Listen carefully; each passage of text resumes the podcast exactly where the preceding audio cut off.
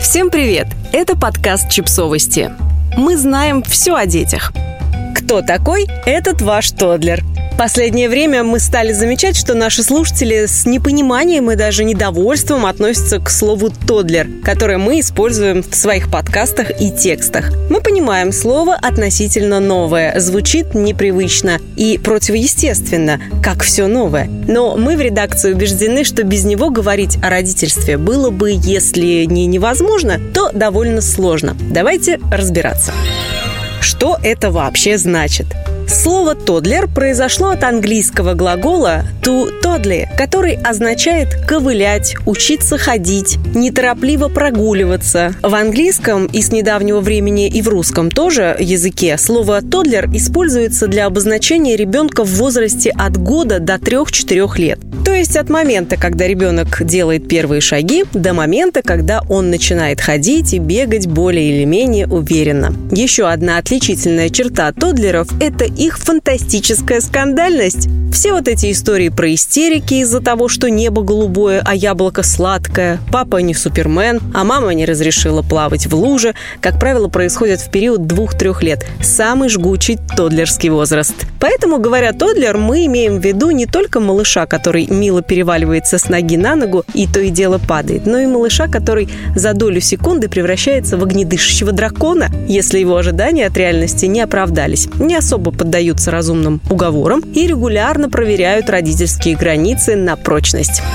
Неужели другого слова не нашлось? Ужасно популярный вопрос от наших слушателей. В каком-то смысле, да, не нашлось. Ну и в данном случае мы, и не только мы, нельзя сказать, что использование слова «тодлер» — это наше авторское ноу-хау. Решили не изобретать велосипеды и воспользоваться термином, который уже хорошо известен в англоязычных кругах. Нам часто предлагали альтернативы этому нерусскому слову, и, честно говоря, ни одна из них не была состоятельной. Вот смотрите.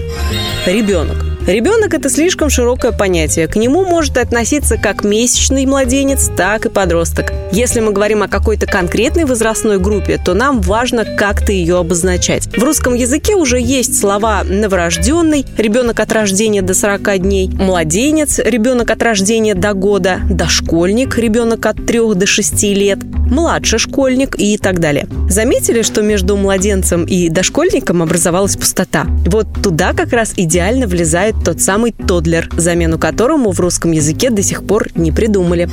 Малыш.